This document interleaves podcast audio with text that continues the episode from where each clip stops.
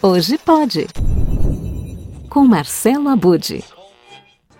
7 de novembro é o dia do radialista, em homenagem ao nascimento de Ari Barroso. O artista fez de tudo no rádio. No futebol, por exemplo, tornou-se conhecido como o Homem da Gaitinha, por inserir esse som na hora da narração do gol. Já nas décadas de 40 e 50, Ari Barroso fica famoso por uma série de programas de auditório. Em todos eles, a valorização da música é a principal atração. Na série ZYR100 sobre o centenário do rádio, que produzi para a Rádio Cultura Brasil e que está disponível em centenariodoradio.blogspot.com, no quinto capítulo, eu faço um paralelo entre o que está acontecendo hoje no universo dos podcasts e as atrações que marcaram a evolução do rádio. E eu tenho me perguntado como seria então um podcast que reproduzisse a fórmula dos programas de auditório. Pois bem, enquanto eu imaginava esta possibilidade, o músico, compositor e promotor cultural na Baixada Santista Rogério Baraquê colocou a ideia em prática. Ele gravou no último dia 15 de outubro seu novo podcast Velhas Novidades. O público que foi a um espaço cultural em São Vicente assistiu a um pequeno show antes e depois da gravação e acompanhou o bate-papo que aconteceu por lá.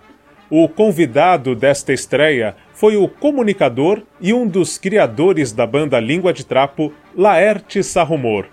Um charme do podcast Velhas Novidades é que o apresentador Rogério Baraquê participa acompanhando o entrevistado na interpretação de algumas músicas, isso durante a conversa. Concetto vita mia, ricorda quella notte, quella notte che noi fummo lá, no espaço do Rogério Baraquê, gravar o podcast você perguntou, mas pode? Pode. Podcast, pode mico, pode guaraná, pode. Bom, todos podem.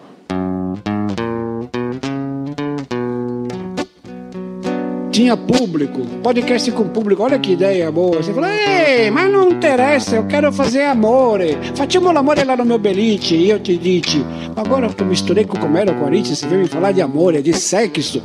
Bruta dolore no duodeno. E o dolore foi aumentando, Concetta.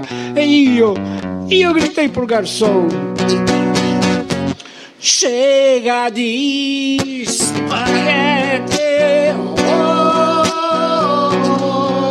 Suspende a escarola.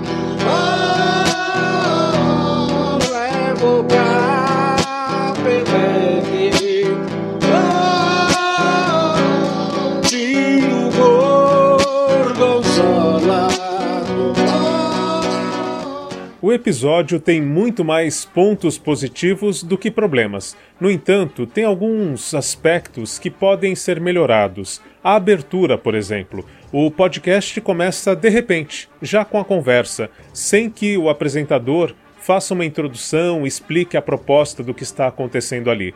Então, ou uma vinheta de abertura, ou mesmo uma música de fundo com o Rogério trazendo essa proposta, já seria é, um ganho nesse podcast.